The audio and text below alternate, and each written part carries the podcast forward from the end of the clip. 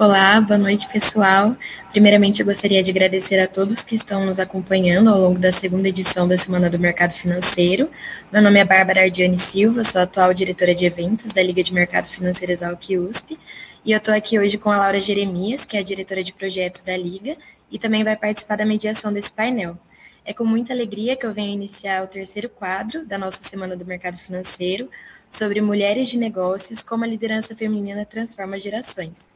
A gente está aqui hoje com a Flávia Palácios, ela é atual CEO da OPEA, onde ela ingressou em 2003. A Flávia participou ativamente da regulamentação e consolidação do mercado de securitização do Brasil. Ela é formada em Economia pelo IBMEC do Rio de Janeiro, com especialização em securitização imobiliária pela Universidade de Wharton. Ela também é diretora executiva da Associação Brasileira de Securitizadoras Imobiliárias e do Agronegócio e presidente da Comissão de Securitização da Ambima. Flávia, muito obrigada por disponibilizar um pouquinho do seu tempo para estar aqui com a gente. É um prazer ter esse bate-papo com você. Oi, Bárbara. Boa noite, boa noite a todos, ou boa tarde, não sei direito. É, eu é que agradeço pelo convite. Fiquei bastante feliz de estar aqui com vocês aí, dividindo um pouquinho da minha experiência. Boa noite, pessoal. Eu sou a Laura, sou diretora de projetos da Liga. E também gostaria de agradecer a Flávia por estar aqui presente com a gente. E para iniciar nossa conversa, a gente gostaria de saber um pouquinho mais sobre a UPEA, né, que é a antiga RBSEC, é, saber um pouco o foco dela, o que ela faz, é, enfim, dar um panorama para a gente entender um pouco melhor. Tá bom. É, a UPEA é uma plataforma de securitização é, composta aqui de companhias securitizadoras e uma empresa que presta serviços para o ecossistema de securitização como um todo. Então, para explicar isso, eu vou dar um passo atrás e tentar explicar um pouquinho, de forma bem resumida, o que, que é securitização. Então, a securitização consiste basicamente em você transformar um fluxo de recebíveis qualquer num título negociado no mercado. Então, a modalidade mais conhecida no Brasil e no mundo, acho que é a securitização imobiliária, a famosa crise do mercado americano lá, né, de 2008, a crise dos MBS foi uma crise no mercado de securitização imobiliária. Aqui no Brasil é o mercado que começou o mercado de securitização brasileiro. O título que a gente emite é o CRI, que é o Certificado de Recebível Imobiliário. Então, é, basicamente, o que a gente faz na UPEA é prestar serviços para é, empresas e donos de projetos que queiram captar recursos do mercado de capitais via é, antecipação de recebíveis é, de projetos, de imóveis, enfim, isso vale para uma incorporadora imobiliária que vendeu apartamentos e vai antecipar esse fluxo de recebimento, vale para um shopping center, vale para um hotel, ou saindo do imobiliário, a gente trabalha bastante com securitização do agronegócio é, e securitização de créditos financeiros em geral, até de recebíveis de cartão de crédito, etc. Então, a OPEA é uma empresa que está no mercado desde o início do mercado de securitização no Brasil. Eu estou quase desde o início, então o mercado de securitização aqui começou é, no início dos anos 2000. Eu entrei na OPEA, que não se chamava OPEA, mas a empresa veio mudando de nome aqui ao longo do tempo, é, em 2003. É, então, eu participei aí da, da construção desse mercado de securitização e hoje a nossa aposta é que esse mercado está em plena expansão é, no Brasil que ele vai alcançar aí outros mercados, além do imobiliário e do agrícola, onde ele já tem uma presença muito forte, e a gente na PEA está se preparando para ser aqui esse, essa infraestrutura de mercado, estando pronto para facilitar esse tipo de, de transação, seja para as empresas, seja para os investidores. Bacana. É, bom, você contou um pouquinho sobre a securitização, então, né, sobre a UPEA, que é a empresa que você atua, e agora a gente gostaria de saber um pouco mais sobre a sua trajetória na empresa, os desafios que você teve até chegar no cargo que você se encontra atualmente. Essa é a parte fácil, porque eu costumo dizer que eu sou a pessoa, eu sou a CEO sem currículo. Eu, eu nunca fiz currículo na minha vida, eu trabalho no mesmo lugar desde o meu primeiro estágio. Então, é, a, na verdade, eu, eu ingressei é, na, na atual OPEA em 2003 é, como estagiária. Foi meu primeiro estágio, fiz faculdade de economia no IBMEC, no Rio, é, sempre focado em mercado financeiro, então eu queria mercado financeiro. Primeiro estágio é, foi é, já nesse mercado de securitização que eu não fazia ideia do que era, então foi numa época onde na faculdade hoje em dia certamente vocês já ouviram falar, ou tem algum livro que tem a palavra securitização. Não tinha na minha época. Eu, quando fui fazer entrevista, eu queria fazer outra coisa, eu queria trabalhar com M&A, e aí me falaram, falaram, não tem vaga na área de M&A, mas tem na área de securitização. Aí, enfim, joguei no Google para entender o que, que era. Falei, beleza, vamos, vamos ver do que se trata. Então, eu estou desde o início, desde o primeiro estágio, fazendo a mesma coisa, mas num mercado que mudou radicalmente. Então, é, para dar uma, uma referência de número, é, em 2003, que foi o ano que eu ingressei, a gente fez três operações no ano. Em 2004, a gente fez quatro operações no ano inteiro. Então, a gente trabalhou 12 meses para viabilizar quatro operações. Só esse ano de 2021, a gente já fez 100 na UPEA. Então, o mercado, de fato, está extremamente mais dinâmico, mais líquido, maior em quantidade, em volume, em quantidade de investidores, etc.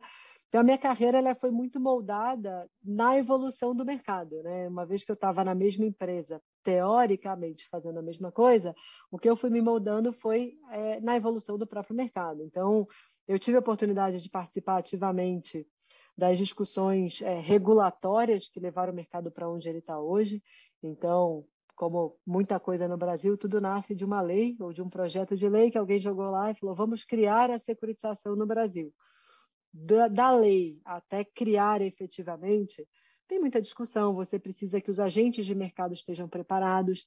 É, os títulos de securitização são títulos negociados em bolsa, então a gente precisa que alguém registre, que alguém negocie, que alguém possa comprar. Então, tudo isso precisou de uma série de regulamentações e eu tive a oportunidade de participar de perto desse desenvolvimento, né? da gente poder eventualmente se deparar com uma estrutura de uma operação e quando a gente vai registrar ela na bolsa para negociar, é, a bolsa não tem o sistema preparado para aquele fluxo de amortização, por exemplo, que a gente construiu. E aí você vai lá, você pede uma reunião na diretoria da bolsa e vai discutir, fala, olha, eu estou fazendo uma operação que não cabe no sistema, eu quero que você adeque o sistema.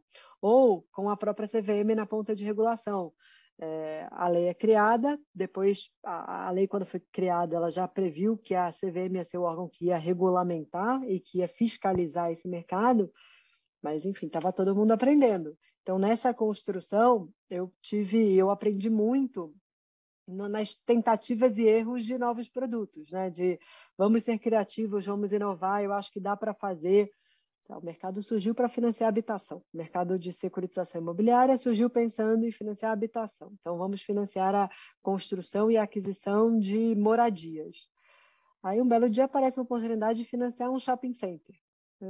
Pode? Não pode? Pode. É imóvel. É... Aí a gente vai lá, estrutura a operação e bate na CVM para dizer: CVM, eu tenho uma tese aqui de que a lei também se enquadra para shopping center. Vamos discutir? É verdade? Não é? Então, eu diria para você que, apesar de não ter currículo ou de não ter passado em várias empresas, é, eu tive uma experiência bastante rica e bastante diversa de ter participado dessas evoluções do mercado, desse desenvolvimento, desse desenvolvimento. Eu estou falando participado ativamente, mas no início eu participava passivamente, ouvindo como a estagiária é, que queria aprender, tá? Então, de verdade, eu ativamente eu fui construindo no tempo é, fui ganhando aí essa confiança e esse espaço para deixar de ser ouvinte ali, colaboradora do processo, para de fato ser, ser mais ativa.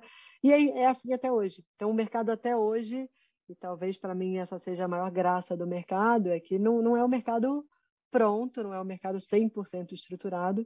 Então, muito do meu trabalho hoje ainda é desbravar aí o que pode e o que não pode fazer, ainda é criar possibilidades diferentes, ainda é, é pensar em estruturas alternativas, em buscar regulamentação e buscar suporte, infraestrutura do mercado como um todo, dos reguladores, para que a gente consiga continuar desenvolvendo esse, esse mercado.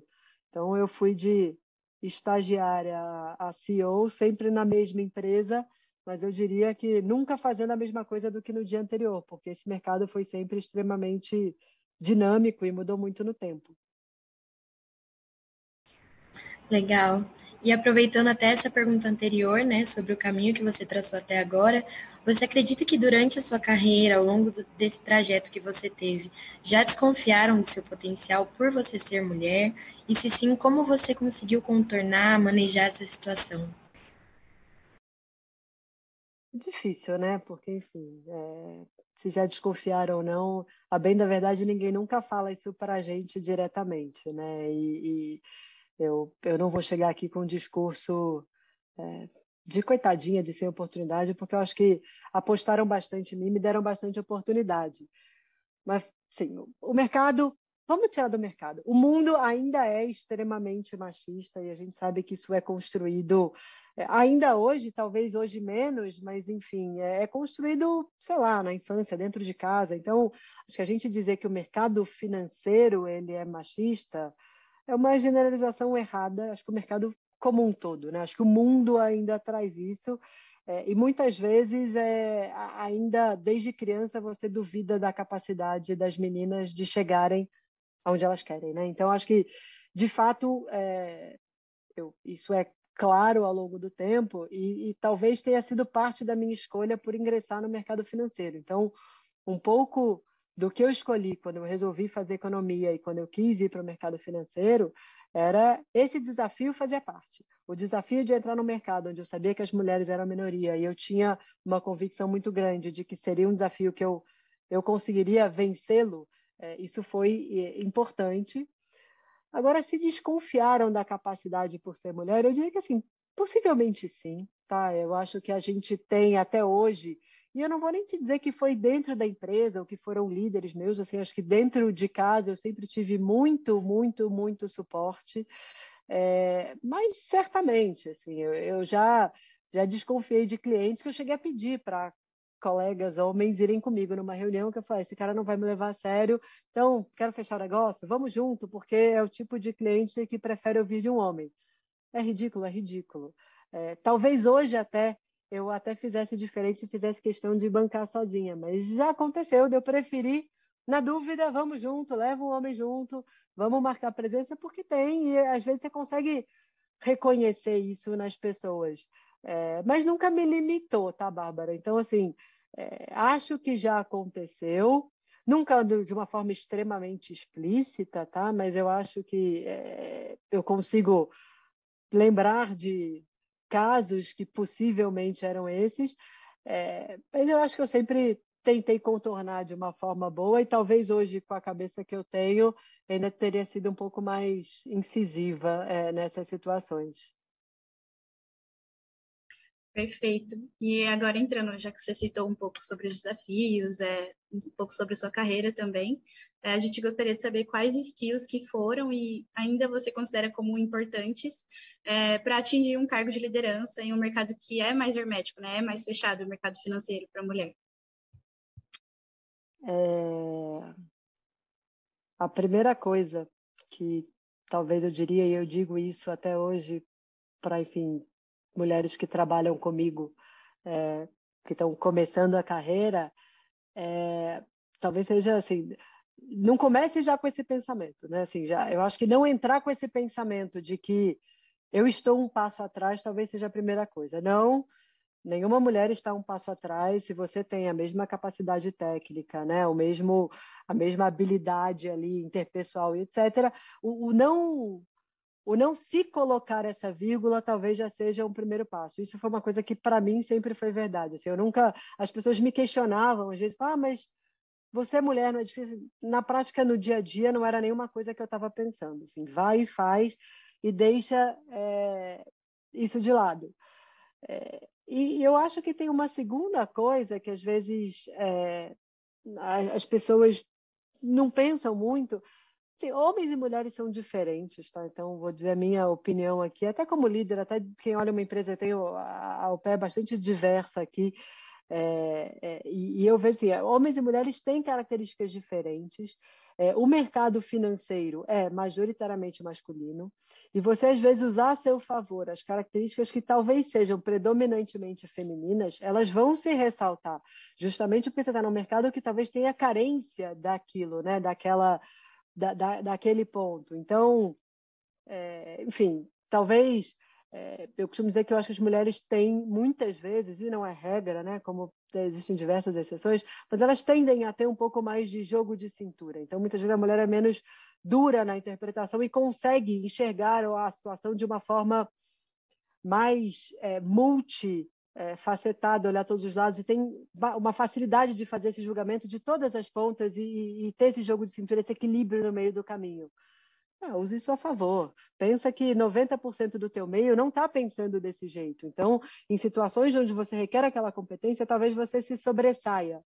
É, então, é, e, e, talvez, e até pensando na tua pergunta anterior ali, é, até usar o, o subjulgamento da outra parte a seu favor também.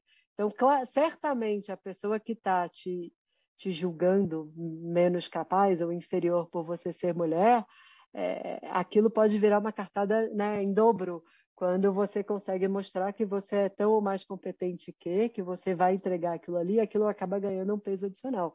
Então, acho que eu, é, de uma forma geral, eu diria que esses são os pontos para encarar de frente, porque de resto, é, conhecimento, capacidade técnica, habilidade interpessoal, de verdade, se é homem ou se é mulher, deveria ser totalmente indiferente.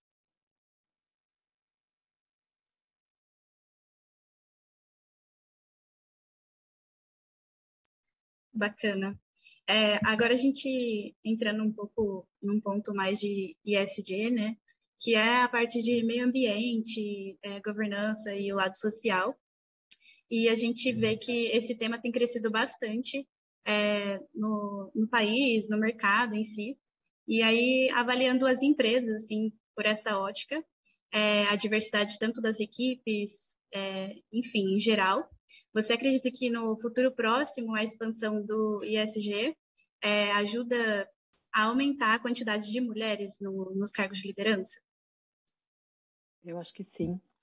É, e, e, até começando por muito é, embasamento é, de dados aí em cima disso também, né? Eu acho que o, o SG, aí quando a gente fala especificamente da questão de mulheres no, nos cargos de liderança, é, ele traz diversos dados é, por trás que confirmam, é, por exemplo, que empresas que têm mulheres nos conselhos de administração tendem a ser mais lucrativas do que as demais. Então, é, eu acho que sim, então, assim, acho que é, é uma tendência, acho que o mundo, de alguma forma, se atentou e o mercado começa a valorizar é, esses pontos, né? a, a questão é, ambiental, social e a questão de governança. Então, acho que é, e, e, e não está vindo como uma imposição é, pura e simples, ela está vindo como uma, uma questão embasada por, por dados que demonstram que no médio e longo prazo é, isso traz resultados positivos para as empresas. Então, é, eu não tenho dúvida que isso vai aumentar. É, por outro lado, é até um pouco contraditório que eu, como uma mulher é, num cargo de liderança no mercado financeiro, pense isso, mas eu várias vezes me pego pensando sobre a forma de fazer isso.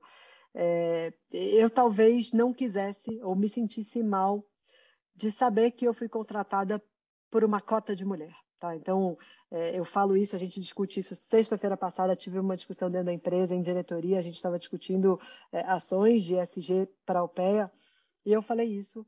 Eu falei, olha, é, eu acho que eu não, eu não gostaria de entrar, saber que a, a empresa colocou como meta ter X% do quadro de mulheres então, opa, me contrataram, mas não necessariamente porque eu era a mais qualificada para aquela vaga, mas porque eventualmente estão preenchendo uma cota, tá? Então, eu tenho muita preocupação para a gente não transformar é, todo, toda a, a, política de SG, que é muito positiva, numa mera é, implementação de cotas, sem de fato ter um propósito. Então, Hoje, na UPE, a gente está discutindo muito a forma como a gente vai transformar isso em metas concretas, mas a gente é, não tem hoje uma cota, uma obrigatoriedade de ter é, uma determinada função preenchida por um homem ou por uma mulher, isso não está é, é, cravado em pedra, porque a gente entende que a gente tem que buscar sim a, a melhor competência é, e que se essa melhor, se a pessoa que mais se enquadra naquela vaga ela for um homem, tá tudo certo. Então eu tenho essa preocupação. Por outro lado, a gente para promover esse ambiente diverso, o ambiente precisa já ser diverso. Assim, a gente entra numa questão do ovo ou da galinha aqui, é, que de fato é, é uma transição que ela tem que ser contínua. Tá? Eu, em algum momento da minha carreira, eu fui a única mulher num ambiente é, 100% masculino. Eu, quando comecei no escritório que eu trabalhava, as mulheres eram a recepcionista, a copeira e as secretárias. No business, eu era a única mulher do escritório. É difícil você promover diversidade né, no ambiente onde, primeiro, era uma mulher para não sei quantos homens, e essa única mulher era a mais júnior de todas, né? Era a coitada da estagiária que estava ali para aprender. Então, é, é cruel você querer que se tenha uma cabeça de diversidade num ambiente que já não é diverso por essência. Então, essa, essa mudança aos poucos, esse aumento é, de mulheres nos quadros das empresas do mercado financeiro, eles tendem a, a, a ser importantes para a gente estabelecer essa dinâmica de igualdade no julgamento. Então, o que a gente está falando aqui, assim, o que na minha cabeça seria uma, uma política SG de verdade, é você estabelecer condições iguais. Então, é, é você, no empate técnico, não tirar uma mulher de uma vaga por falar que, opa, ela pode querer ter filho, então vamos para um homem. Assim, as pessoas esquecem que homens também têm filhos, né? Então, é, esse mindset, eu acho que a gente muda tendo mulheres. Então, hoje eu vejo, é, a gente tem é, um quadro na OPEA quase meio a meio de homens e mulheres, a gente tem mulheres em, em cargos de liderança, a gente tem mulheres com filho, que né, muitas vezes um dos pontos que é colocado ali como empecilho, né, e de novo acho que as pessoas esquecem que filhos também têm pais, não são só mães, é, e, e na medida que você tem um ambiente com muitas mulheres, com mulheres competentes, com mulheres é, trabalhando é, em, eu vou chamar aqui de igualdade de condições, e eu acho até injusto falar assim, porque, enfim, igualdade não, não cada um tem suas condições, independente se é homem ou se é mulher, mas, enfim, não sei se necessariamente é igualdade, é, e isso vai demonstrando na vida real o quanto é possível, o quanto é, de fato, não existe essa diferença, o quanto as mulheres são capazes, o quanto um ambiente misto tem benefício para o próprio ambiente. Então, você ter ali as visões distintas, as habilidades distintas, as percepções diferentes de homens e mulheres, isso é mais saudável, torna o ambiente mais agradável. Eu também não estou aqui militando para ter uma empresa só de mulheres, né? É, eu acho que isso aos poucos vai trazendo o ISG, vai tirando ele da regrinha, né, daquela imposição de que para você ser uma empresa com alta governança precisa ter, e vai trazendo para uma vida real. Eu, eu, me formei numa turma de economia, é, eu acho que éramos, sei lá, 45 formandos, dos quais menos de 10 eram mulheres. Então, enfim, é, é certo eu falar que tem que ter igualdade de condição no mercado, se na hora que saiu da faculdade já não tinha igualdade de condição? Então, assim, faz sentido eu estar impondo aqui que eu quero que 50% dos meus funcionários sejam mulheres, se as, os jovens que estão entrando nesse mercado, eu não sei qual é o caso de vocês, mas, enfim, é, na minha época era, era, essa a disparidade, tá? Eu acho que éramos oito ou nove mulheres para 40, no, no, total de 40 e poucos alunos. Então, é, é uma mudança muito estrutural e a gente não vai construir ela com cota, tá? Então, a minha, é, a minha preocupação aqui é no como, eu acho que faz sentido. Eu acho que a gente não deveria estar só olhando para a mulher. Eu acho que a gente está falando aqui de diversidade como um todo. É, talvez um pouco das dificuldades que a gente possa discutir aqui das mulheres, né? Ah, alguém já te julgou menos capaz. Certamente acontece com um negro no mercado financeiro.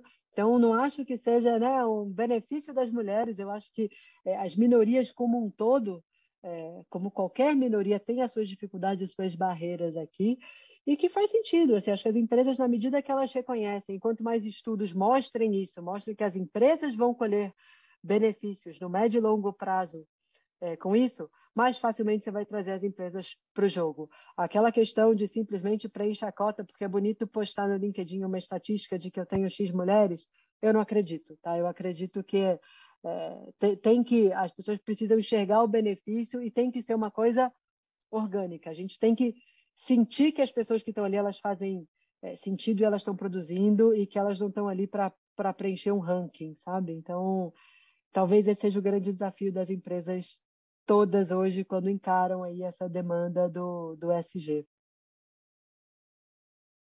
Não sei se vocês concordam, se eu falei besteira. Sim, com certeza. É, ontem a gente teve um quadro também com o Gilberto Costa, ele comentou sobre essa questão de diversidade, né, no geral, sobre a questão racial, a questão das mulheres também, e muito do que ele falou tinha a ver com isso que você comentou agora. E até considerando também a questão que você disse sobre a quantidade de mulheres em cargos de liderança, né, sobre esse aumento, essas coisas.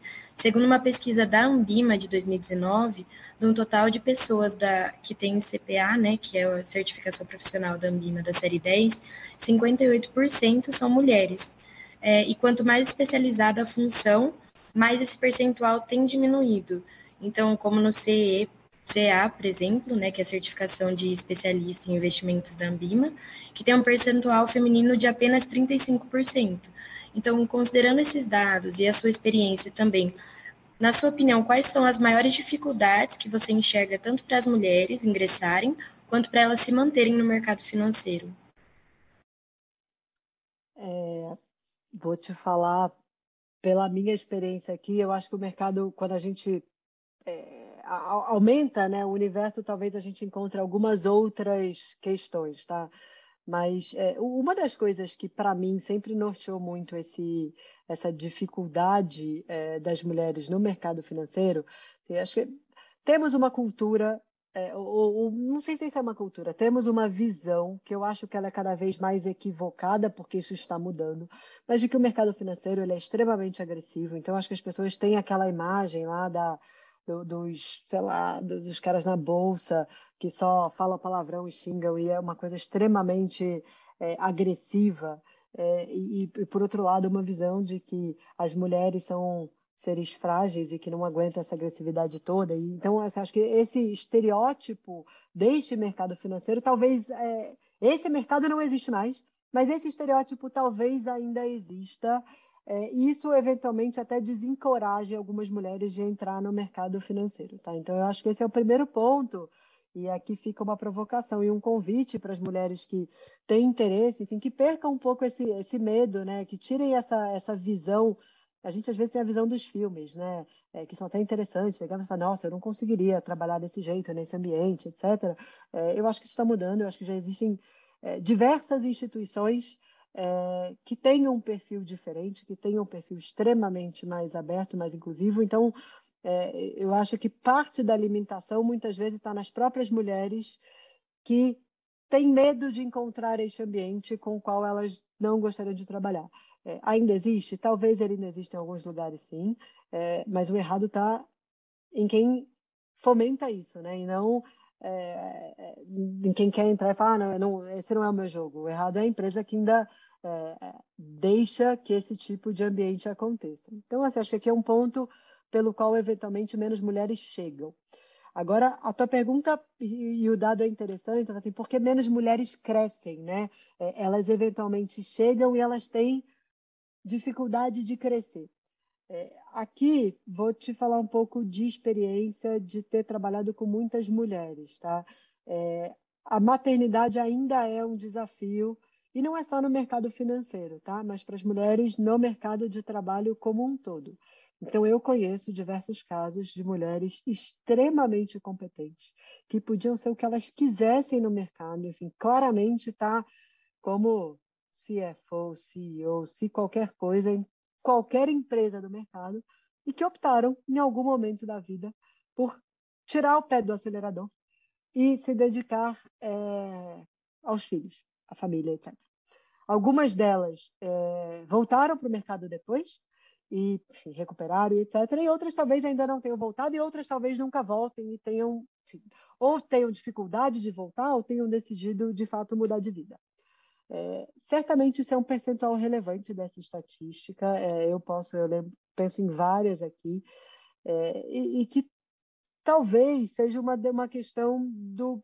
É o que eu falei, filho também tem pai, né? Assim, é, de verdade, é uma sacanagem a gente ficar aqui dizendo é isso, a mãe cuida dos filhos e precisa sair do trabalho, etc. E o pai continua aqui de provedor da família trabalhando. Beleza, pode funcionar para algumas, mas não deveria precisar ser regra é, o meu marido trabalha no mercado financeiro também, então aqui em casa sempre foi super igualdade de, de condições nesse sentido.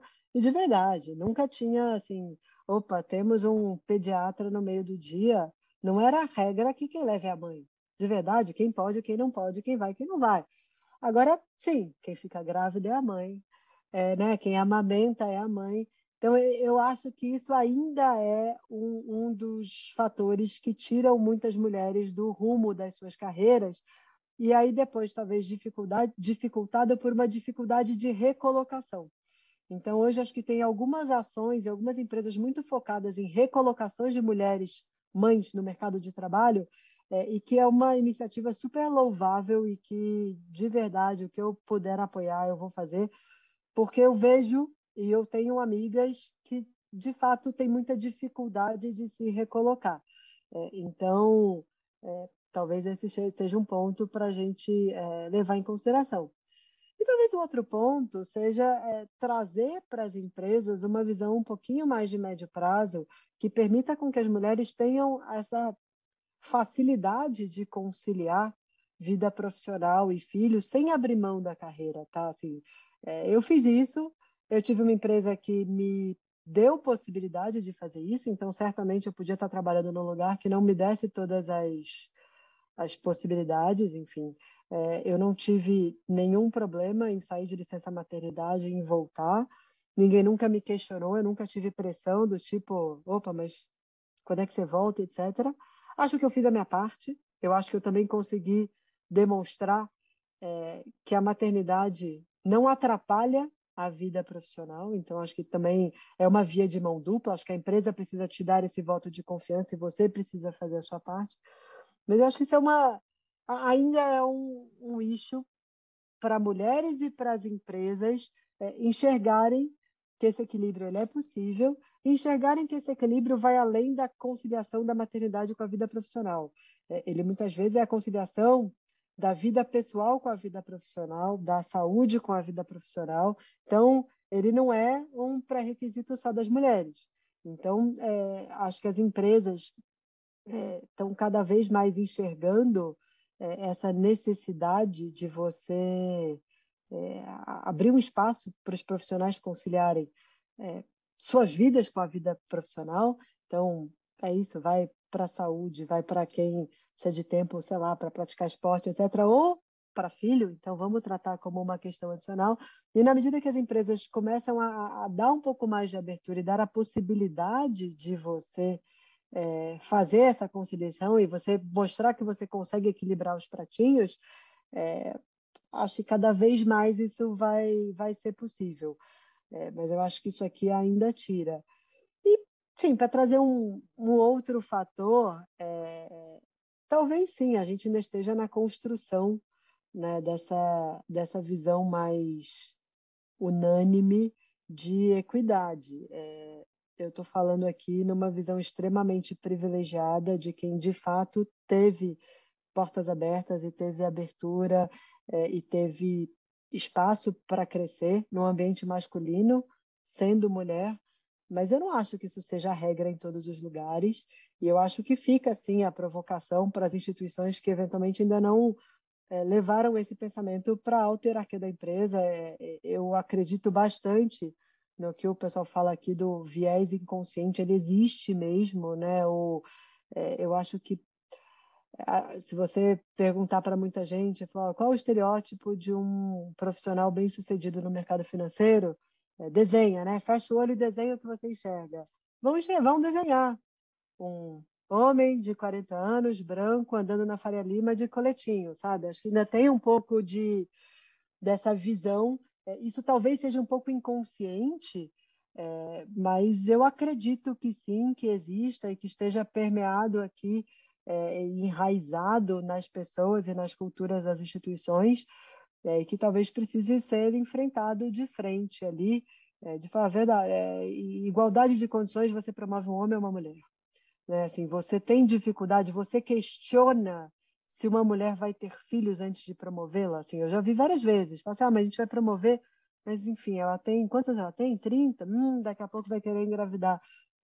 E daí? Né? Não deveria ser é, um, um, tema. Então, é, eu acho que tem um ponto cultural que está sendo encarado de frente, que mulheres líderes nesse mercado têm um papel relevante, tá? Então, cada vez mais, eu nunca fui ativista, tá, do, do tema, nunca me considerei feminista, mas hoje eu enxergo que é relevante realmente é, é, eu usar a minha voz e, e a posição que eu estou para falar um pouco mais e para demonstrar, de fato, que tem é, as mulheres merecem ter mais oportunidades, elas ainda são tolhidas. Eu acho que é, inconscientemente muitas instituições ainda privilegiam homens é, em igualdade de condições com mulheres. E talvez, aí sim, nessas instituições, talvez uma, uma política de SG ali é, seja necessária. E o dia que essas instituições, né, que ainda tem esse, esse, essa cultura machista tão enraizada, né? O dia que começar a ter mulheres na liderança, essas mulheres talvez sejam responsáveis por fazer a transformação de uma forma mais, mais profunda, né? Sim, com certeza. E conforme você foi falando, é, veio até na mente uma, essa questão da maternidade, né? É, e aí a gente gostaria de saber se as empresas elas passaram a olhar com outros olhos é, a questão da maternidade das mulheres é, com a pandemia, se isso favoreceu não só também a maternidade, mas também, por exemplo, a maioria das empresas começaram a contratar pessoas de fora, né, do estado de São Paulo, por exemplo, que é o, até da cidade mesmo, que é fora do eixo ali, que é bem é, bem mais comercial ali, né? Todo mundo era de São Paulo e não tinha essa abertura. Aí eu queria saber mais um pouco da sua visão, assim, se isso favoreceu ou não, e também como é essa relação de ser mulher, ser mãe e trabalhar, lidar com o home office, que a gente possa trabalhar bem mais. Tá, vou tentar separar. Eu vou começar até pela segunda, porque acho que eu pego o, o gancho para a primeira, tá? É, se você falasse comigo há, sei lá, 15 anos atrás, né, onde eu estava numa fase diferente da minha carreira, ainda tentando buscar meu espaço, me provar, é, talvez você fosse encontrar uma Flávia que fizesse questão de deixar a vida pessoal do lado de fora. Eu fui ensinada isso, tá? Então, de alguma forma, me ensinaram, me educaram do tipo, você vai trabalhar agora, então quando você entra no escritório, você deixa a sua vida pessoal, seus problemas, tudo que você tem na cabeça do lado de fora, aqui dentro você é uma profissional e você trabalha focada e é isso. Assim, não, não, não não transpareça seus problemas, não divida. E talvez até por estar num ambiente que era muito masculino, é, eu levei isso muito a sério. Então, eu, eu, de fato tentava separar muito as coisas. Então, eu não lembro se me perguntaram na minha entrevista. Eu acho que era muito novinha, talvez não tenham perguntado sobre filho, tá? Mas certamente, em algum momento, é, eu com 25 anos, se eu fosse fazer uma entrevista, se alguém me perguntasse, é, você pretende ter filhos? Talvez eu fosse fazer questão de dizer, não, daqui a muito tempo, fica tranquilo. É, porque eu achava que aquilo era esperado de resposta, tá? Eu achava que se eu respondesse, foi aprendendo, ano que vem, certamente não me contratariam. Então, é, a Flávia de 15 anos atrás tinha uma visão, uma necessidade de separar e de se igualar a um homem, tá? Ou de alguma forma tentar deixar do lado de fora tudo o que me pudesse fazer diferente e tentar é, dentro do possível, o máximo possível, demonstrar que somos iguais, tá? Somos todos iguais, estamos aqui em igualdade mesmo. Hoje, eu penso completamente diferente e eu tento e eu incentivo dentro da empresa algo completamente diferente. É, eu acho que as pessoas são pessoas, elas são uma pessoa só. A pandemia, como você falou, veio para mostrar isso. Vocês estão vendo a minha casa, não duvido que daqui a pouco entre uma criança e a vida, assim, eu vou ficar aqui blindando e trancando porta, dizendo não pode entrar, não grita, fala baixo. Assim, é, eu acho que a pandemia escancarou a vida das pessoas, né, umas para as outras. E como foi legal você descobrir que a gente lida com pessoas, né? A gente não lida com máquinas que deixam as vidas pessoais do lado de fora. É, então, é, eu hoje, é, eu, por exemplo, eu ainda me pergunto nas entrevistas, sempre que eu entrevisto mulheres, homens, enfim, eu sempre tenho curiosidade de saber um pouco da vida pessoal. Até não é recomendado, já vi várias recomendações de que a gente não devia perguntar da vida pessoal. Eu me interesso, eu gosto de conhecer as pessoas, eu gosto de entender a história das pessoas, a motivação das pessoas. É, eventualmente eu pergunto: tem filhos? Quer ter filhos? Mera curiosidade de entender aquela pessoa de verdade, se vai ter filho ou não, para mim é indiferente, ou até pelo contrário, tá? Às vezes se fala que quer, eu aproveito para dar um monte de dica, para falar um monte de coisa, porque isso é uma coisa que eu adoro falar, eu adoro falar de securitização, mas eu adoro falar de filho, de maternidade, e eu acredito que a maternidade me fez uma melhor profissional é, e vice-versa. Então, é, e como aconteceu comigo, eu acredito que isso é, é, é possível nas pessoas. Então, assim, o home office, a pandemia nisso tudo, É, eu acho que sim, vai mudar muita coisa. É, eu lembro quando eu estava de licença maternidade da minha primeira filha, é, eu precisei fazer alguns calls, enfim, assuntos mais urgentes, questões que eu estava tocando, que eu precisei me envolver. Eu lembro de fazer isso, e balançando o carrinho e rezando para ela não chorar, porque assim, nossa, imagina que horrível se o cliente percebe que eu estou falando com ele num call e com um bebê no colo, sabe? Então, é, a, a gente tinha muito essa preocupação de não transparecer que você tinha uma vida acontecendo em volta, né? Além daquela coisa. E eu acho que a, a pandemia e a, a, o home office repentino que a gente foi obrigado a encarar, ele demonstrou que não, que a gente consegue, né? Porque assim, não, não foi um home office qualquer. É, eu me vi em abril do ano passado tendo que fazer home office, com o marido em home office, dois filhos em homeschooling. Meus filhos nunca tinham, não sabiam nem usar um iPad, enfim, eu sou uma mãe meio xiita ali, eu não deixava, mal deixava as crianças verem televisão. De repente estavam eles fazendo aula na frente do iPad, é, tendo que conciliar, assim, sem ajuda em casa, até por conta da pandemia, né? Não podia ter ninguém em casa, a gente estava isolado sozinho. E é isso, tinha uma reunião acontecendo, tinha coisa do trabalho, tinha aula da criança, e a gente tendo que se desdobrar ali. É, e qual foi a consequência? A gente descobriu que funciona, né? A gente e as empresas, né? A gente descobriu que aquela desconfiança de muitos, né? De que, ah, se a gente autorizar o home office, as pessoas vão trabalhar menos, elas vão produzir menos, elas vão, sei lá, ficar na piscina tomando sol ao invés de trabalhar é, a gente descobriu que não é verdade. Que as pessoas que estão comprometidas, elas estão comprometidas, que elas entregam, que elas fazem, é, e que, nesse sentido, a conciliação dos filhos é, funciona. E não só para as mulheres, tá? É, eu fico muito feliz quando eu estou fazendo alguma reunião online com homens e eu vejo as crianças invadindo, é, porque, poxa, que legal! Eu acho que o home office mostrou é, o que eu várias vezes levantava a bandeira, falava, gente, criança não tem só mãe, criança também tem pai. É, e é isso. E, e, as famílias se adequaram a uma dinâmica, as empresas se adequaram àquela dinâmica. É, eu acho que foi muito bom. Eu, como mãe, é, hoje enxergo que esse modelo de trabalho híbrido que seja, né, a possibilidade do home office, ele me permite estar mais perto dos meus filhos. É, e é uma coisa, é uma conquista que eu não pretendo abrir mão e eu não gostaria que as pessoas que trabalhem comigo abram mão. Então, assim, vamos buscar esse equilíbrio, vamos buscar. Sim, é isso. Eu posso eventualmente almoçar é, um dia da semana com os meus filhos, eu posso. Enfim, a gente muitas vezes trabalha até tarde, acontece muita coisa, mas sim, dá uma pausa, coloca, eu coloco as crianças para dormir e volto se for preciso, mas a gente todo tudo dentro de casa, né? Assim, onde uma porta separa a vida profissional da, da pessoal, é, a gente conseguiu. Então, assim, acho que foi uma super conquista. Eu acho que para o tema que a gente está falando aqui e para essa questão da dificuldade ainda do mercado e das mulheres, dessa conciliação da maternidade, eu acho que foi um, uma abertura de portas enorme.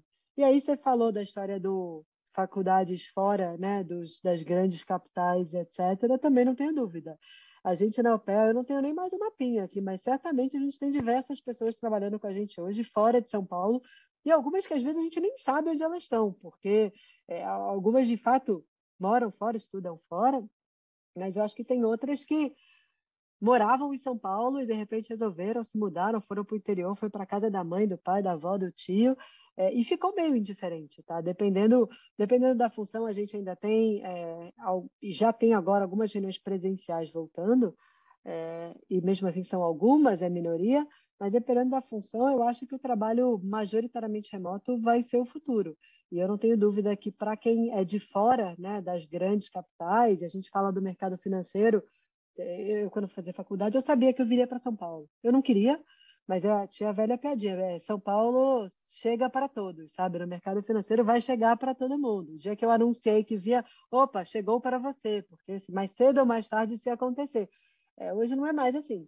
Acho que hoje a gente tem é, e é uma, uma possibilidade né, muito grande, pro, seja para o mercado, para as empresas, que abriram o leque de contratação. Então, a gente hoje tem um universo muito mais amplo de potencial de contratação, e seja para quem está aí nas faculdades é, fora, para quem mora fora e eventualmente não tem esse desejo de mudar para São Paulo, acho que temos sim uma possibilidade enorme.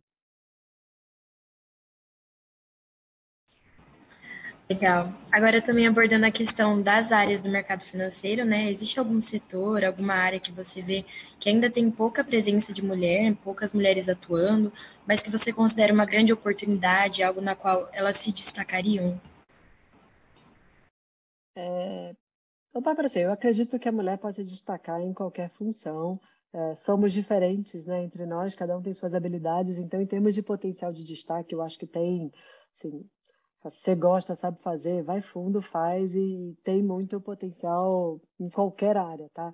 Mas sim, acho que tem algumas áreas que ainda são mais masculinas do que outras. É, então, talvez se você pegue as mesas de operação, por exemplo, né, que foi um exemplo que eu citei anteriormente, é, acho que ainda é uma.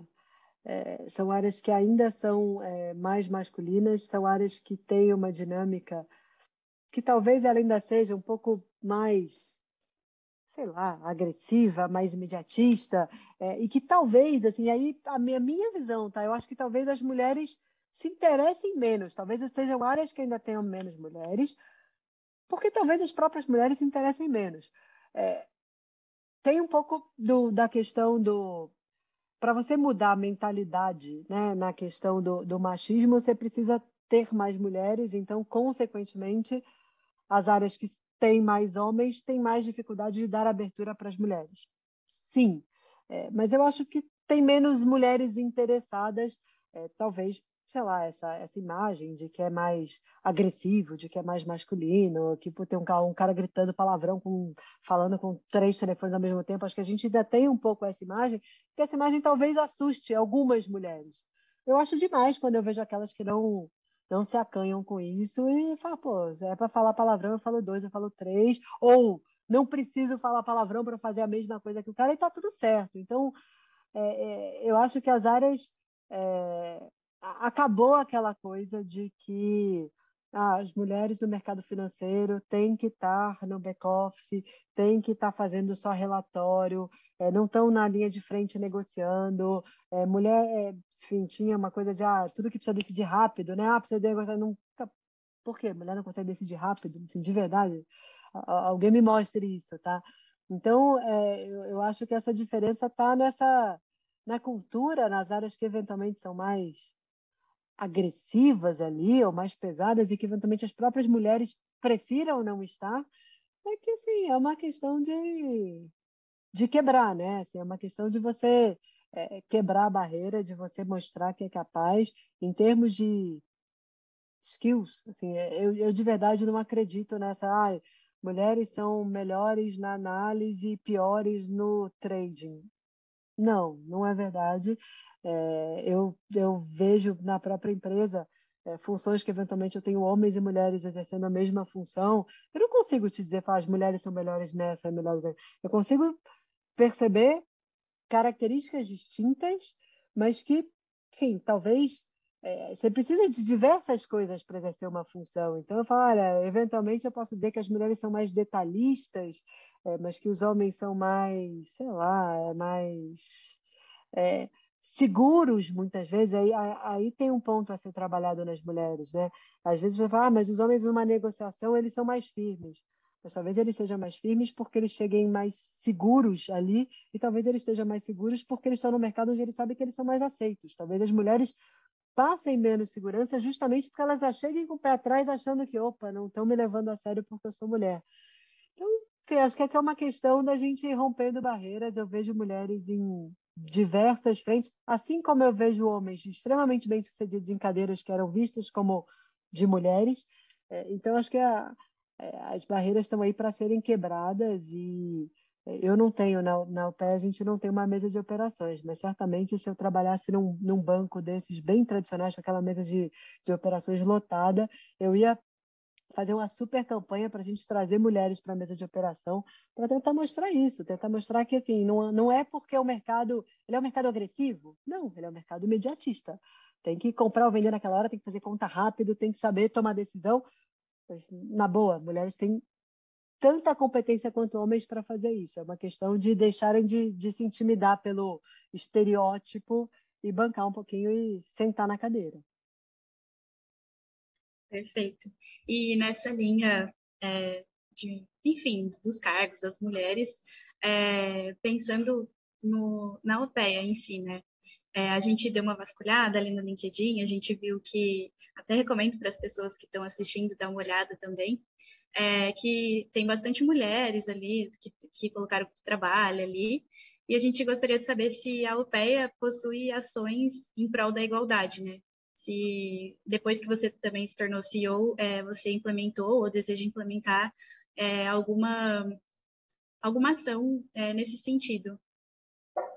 A gente está discutindo implementação, sim. Tá? Então, a UPEA passou agora por um M&A recente, a gente foi investido por um fundo de private equity, então estamos começando uma fase nova é, esse ano, então a gente já está discutindo e provavelmente para o início do ano que vem a gente já tenha é, ações aí públicas e mais concretas com relação a isso. É, olhando para a diversidade como um todo, tá? Então a gente não é porque tem uma mulher como CEO que a gente vai estar olhando só para a mulher. Eu acho que a gente tem que olhar aqui é, para a diversidade é, como um todo. É, então é, a gente pretende já estar tá trabalhando nisso, ter alguma coisa pública e mais concreta. Mas o que eu posso te dizer hoje é o seguinte: assim, a gente é, recebe currículos em total igualdade de condições, se são é, homens ou mulheres. É, acho que a gente, e aí talvez a gente tenha uma facilidade nisso, né? O fato de ter uma CEO mulher, eu acho que já traz para o ambiente é, um pouco do, da, da, da questão do, da igualdade de condições, enfim. Então a gente não tem, é, a gente tem hoje é, busca ter é, é, tratamentos bem equânimes para pais e mães ali, por exemplo, com relação à, à questão de conciliação né, de filhos. E aí eu não estou nem dizendo de regra, não estou te dizendo de, de, de regrinha escrita no papel entregue para alguém, mas de verdade, é, eu não tenho absolutamente nenhum problema de alguém chegar no meio do dia e travar a agenda para dizer estou levando meu filho no pediatra, e se for homem ou mulher.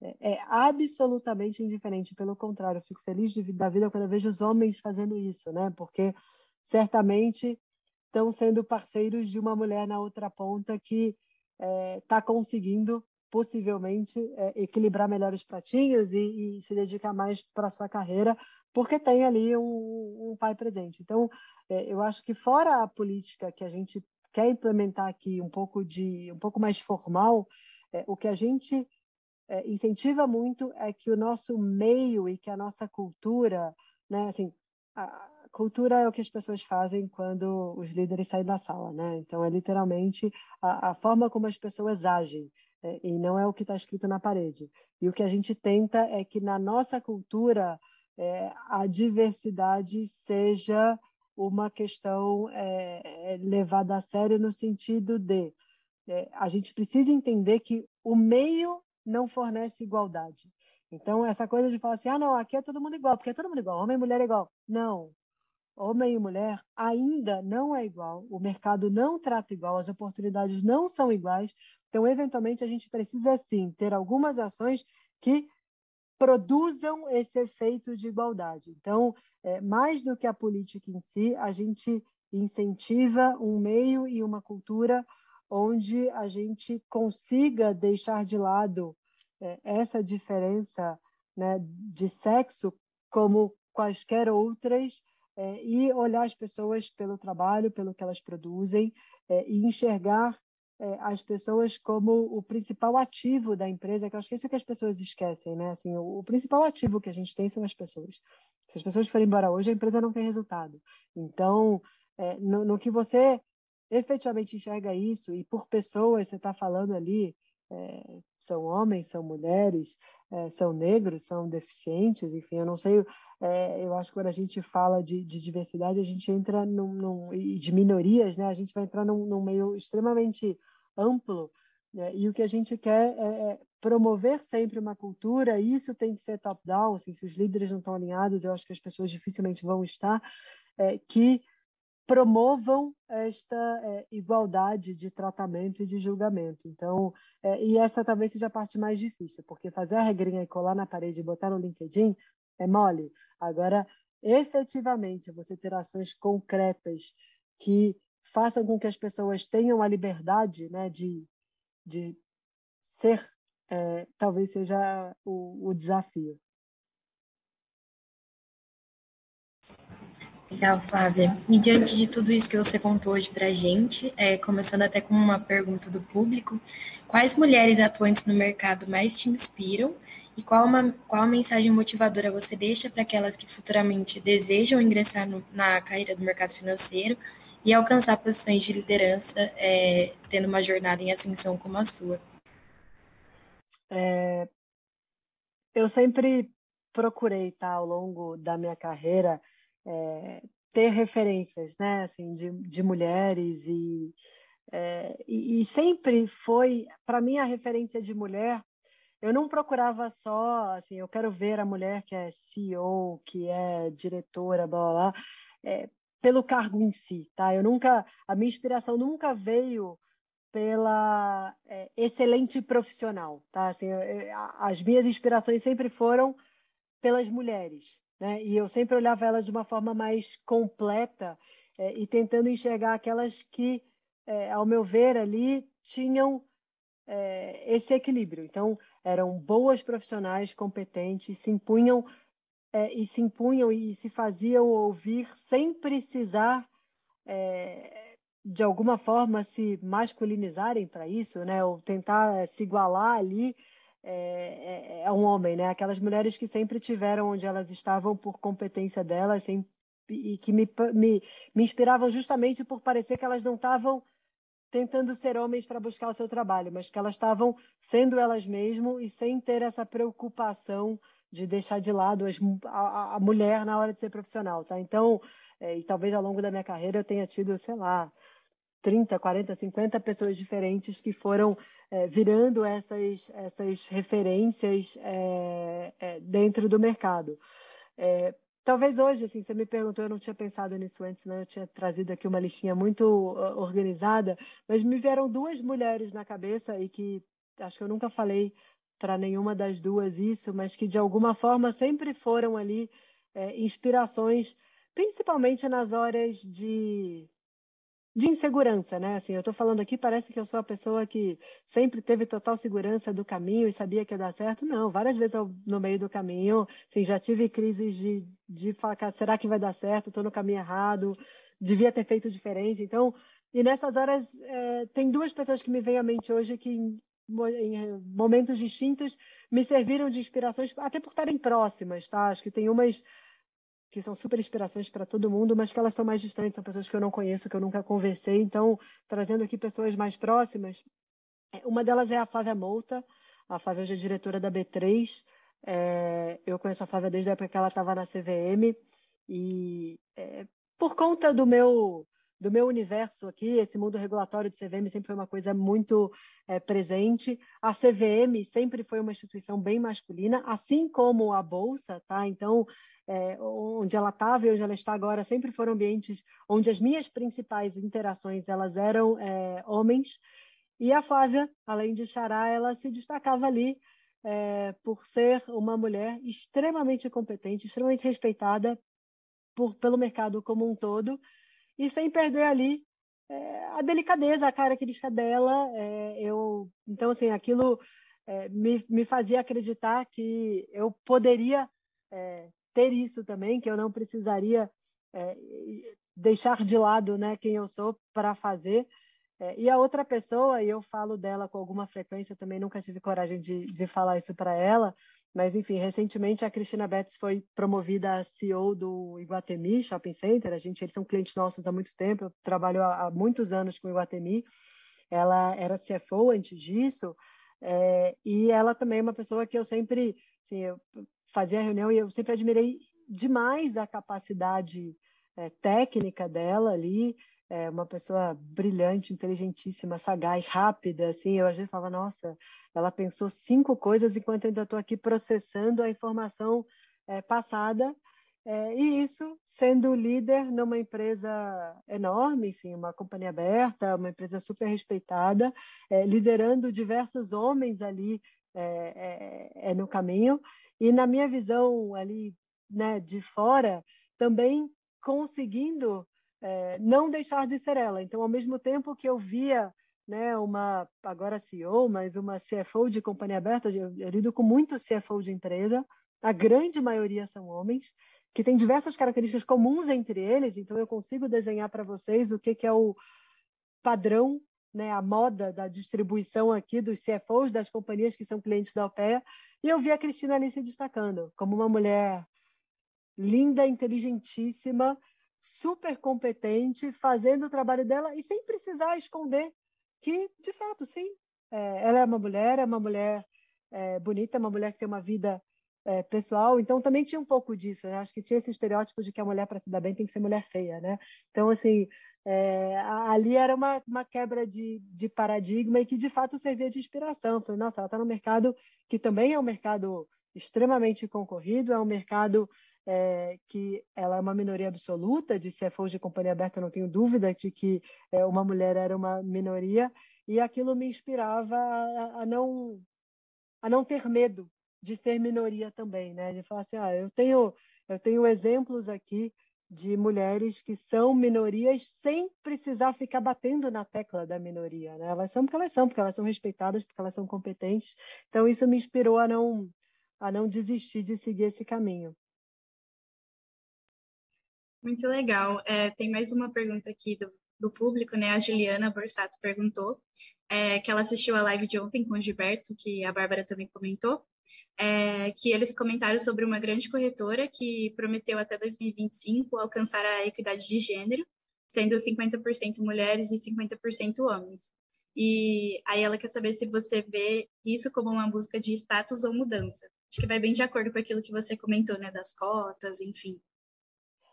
É, eu vejo isso como necessário para algumas empresas, tá? Então eu acho que é, dependendo do porte da empresa, nesse caso, enfim, é uma empresa super grande, é, às vezes a mudança tem que vir com uma, uma meta numérica, tá? Então, eu não vou aqui criticar, porque eu acho que eles estão certos, enfim, a empresa é grande demais para a gente tentar mudar no, micro, né? No que eu falei, na cultura ali. A gente precisa colocar uma meta lá e vamos discutir como é que a gente atinge. Então, é, eu acho que para empresas grandes, às vezes, essa meta numérica ela é importante, tá? É, é, ela não só é uma sinalização, mas ela é importante para as pessoas até conseguirem monitorar é, e entender o que, por que não estão conseguindo, o que, que precisa fazer para ajustar. Mas dito isso, que algumas vezes ela é importante, é, de verdade, é, tem o que eu falei, eu, eu, não gostaria de entrar por cota, eu não gostaria de te contratar por cota, de falar, olha, eu estou com 45% de mulheres, eu preciso atingir 50%, então, a partir de agora, vamos contratar só mulheres, as próximas três são mulheres. Poxa, mas eu tenho aqui um processo seletivo, eu tenho um homem tão competente. Então, assim, eu, eu não gostaria, aquilo me incomoda como mulher, tá? Porque me incomodaria entrar sabendo que foi uma cota, então eu não gostaria de ter isso na minha empresa. É, eu falo isso numa empresa de menos de 100 pessoas, onde eu consigo fazer pelo meio, né? É, então, é, eu acho que a gente vai ter que viver com as duas coisas, tá? Eu acho que ter o compromisso, ter o compromisso público, eu já vi alguns bancos grandes com compromissos públicos como esse, e, e já vi alguns até que deram passos além, tá? Às vezes, além de você colocar a meta da equidade até o ano, sei lá, das contas, é, tem algumas ações concretas. Tem bancos grandes que têm como é, meta de que todo processo seletivo tem que ter, no mínimo, X% de currículos de mulheres. É, é eficaz?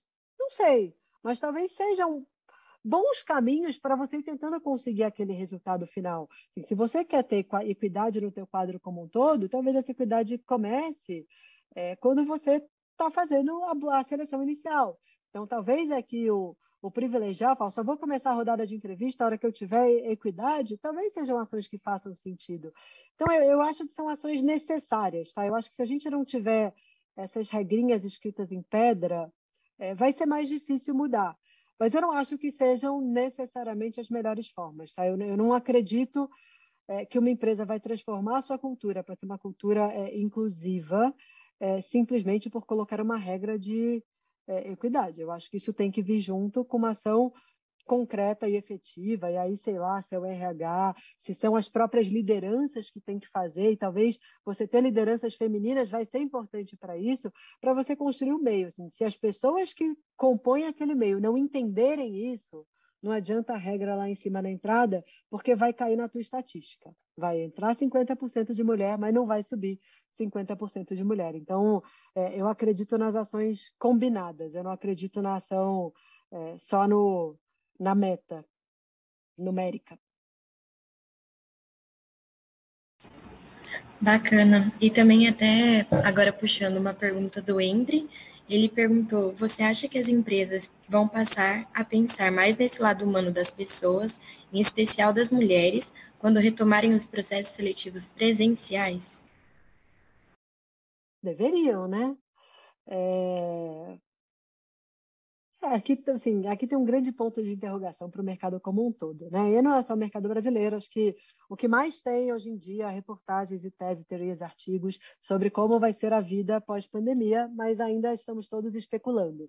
É, é eu acho que deveria, é, eu acho que o, o, o fato é, da gente ter vivido essa experiência, e que na minha visão foi uma experiência bem sucedida, né, de um trabalho em home office, é, ele trouxe não só a visão de que as pessoas podem trabalhar de forma remota, mas eu acho que ele trouxe a visão de que as pessoas podem é, conciliar a vida pessoal e profissional de uma forma diferente da que elas faziam, é, uma visão de que os horários eventualmente podem ser mais flexíveis é, e que numa retomada presencial deveria ser sim levado em consideração. Então, é, eu, sinceramente, espero que isso aconteça. Eu acho que é, retomando presencial ou não, e mesmo as empresas, assim, eu não estou aqui defendendo que todas as empresas tenham que ter trabalho remoto, não.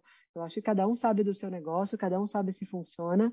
É, a gente na OPEA considera, é um teste ainda, mas a gente considera seguir em regime híbrido.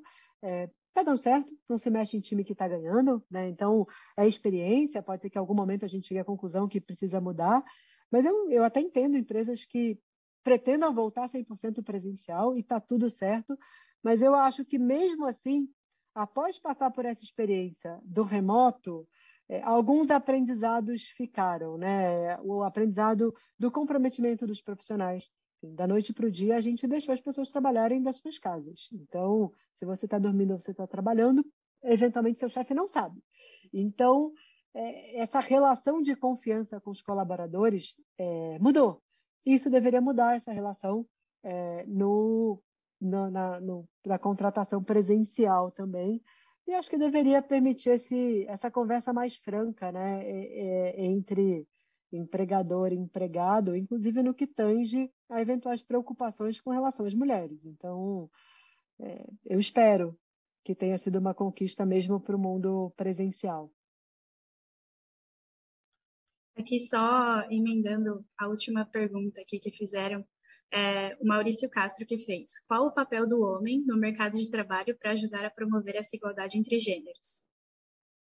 Difícil essa, hein?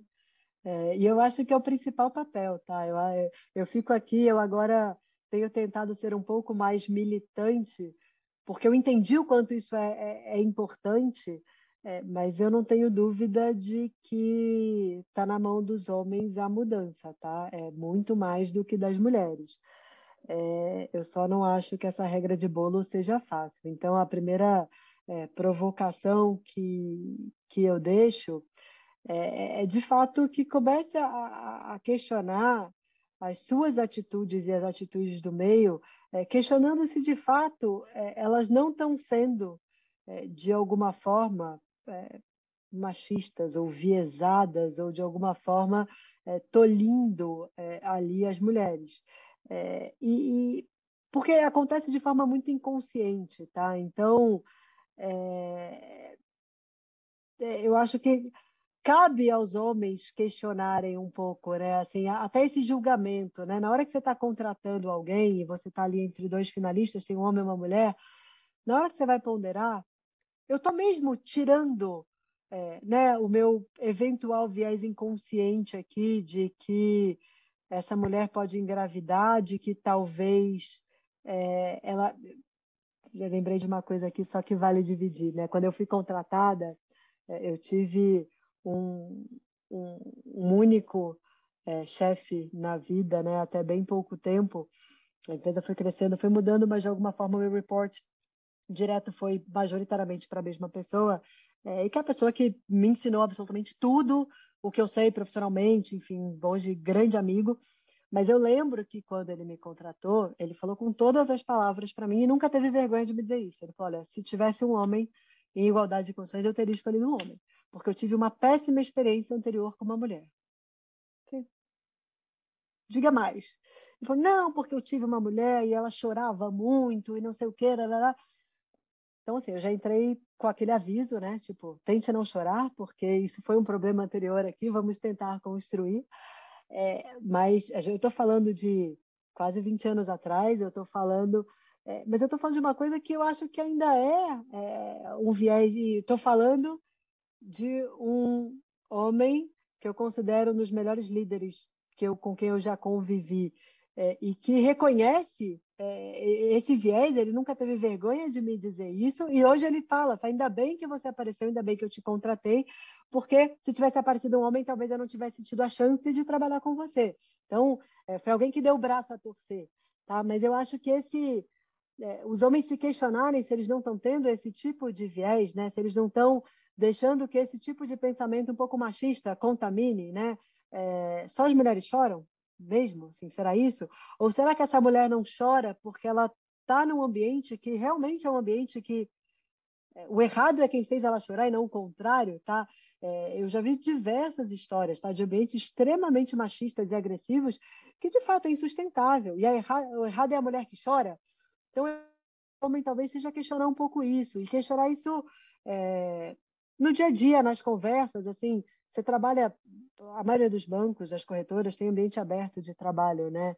É, é, vamos promover uma, um ambiente saudável, né? Como um todo, né? É, é legal você ter só conversas machistas, agressivas, masculinas ali no ambiente onde tem é, aquele convívio, assim, de verdade, cara, tem coisa que você fala para teu amigo no bar, você não fala no ambiente de trabalho. E não importa se é homem, se é mulher, se é gay, se é hétero, se é branco, se é preto, assim, de verdade, deveria ser uma questão de respeito.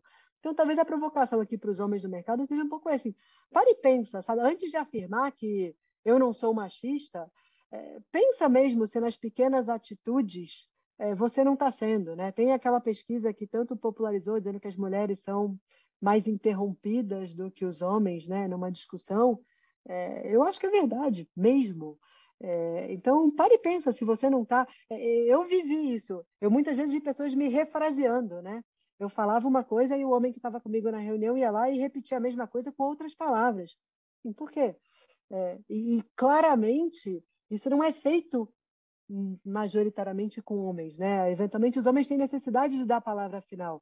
Então, antes de você repetir o que a mulher falou de forma diferente para deixar claro que você deu a palavra final, Pensa se você não está fazendo isso meio que inconscientemente porque ela é mulher. Né? Antes de julgar a contratação de uma mulher, porque eventualmente ela tem 30 anos e vai querer ter filho urgente, vai sair de licença maternidade, cara, pensa quantas mulheres não saíram e voltaram de licença maternidade ainda melhores e mais capazes né, do que antes, né, aprendendo a conciliar é, penso que são quatro, cinco, seis meses de licença maternidade perto de uma carreira, de uma vida inteira numa empresa, assim, de verdade, é, é tão pouco. Então, acho que o papel do homem talvez seja esse, talvez seja de, ao invés de retrucar, né, a maioria dos homens, quando você começa a falar, eles falam, mas eu não sou machista, isso é muito mimimi, o mundo tá chato. Então, assim, ao invés de ficar respondendo de bate-pronto que o mundo tá chato, que é mimimi, pensa, pensa se de fato, assim, você não está é, sendo é, inconscientemente machista ou sexista na hora que você está contratando ou na hora que você está lidando, na hora que você está negociando com uma mulher. É, uma vez eu fiz uma reunião com uma pessoa que me falou uma coisa muito curiosa. Ele falou assim: é, no mercado de trabalho, homens são homens e mulheres são meninas. É, e é verdade, invariavelmente a gente se pega se referindo a mulheres bem-sucedidas como meninas. Né? Você fala, ah, as meninas dessa empresa, a menina, né? a menina lá da Alpeia. Assim, por que o homem é homem e a mulher é menina? Né? Por que, que a gente já trata diferente? Ah, é fofo, é bonitinho? Talvez, assim, de verdade não é uma coisa que me incomoda, mas depois que eu ouvi isso, eu falei, ah, é verdade.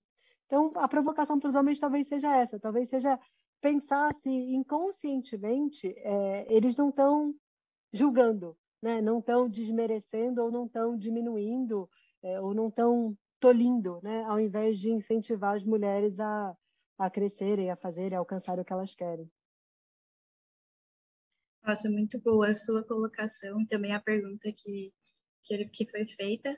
É, mas, infelizmente, né, a gente está com o tempo aí estourado, apertado, e aí não dá mais para fazer as perguntas, senão a gente passaria horas aqui perguntando, é, ouvindo mais essa visão, enfim, é, várias coisas. Mas quem te quiser conversar com a Flávia, acho que ela está super disponível para falar no LinkedIn. A nossa equipe vai colocar aí no, no chat do YouTube o, o LinkedIn dela. E vocês estão convidados para falar com ela quando surgir alguma dúvida ou algo do tipo. E, Flávio, a gente, eu, a Bárbara, gostaria muito de agradecer a sua presença, o tempo, disponibilidade por ter é, vindo aqui no nosso evento, ter passado essa visão para a gente, ser mais uma fonte de inspiração, um exemplo, tanto para mim, para a Bárbara e é, com certeza para todos que estão assistindo também.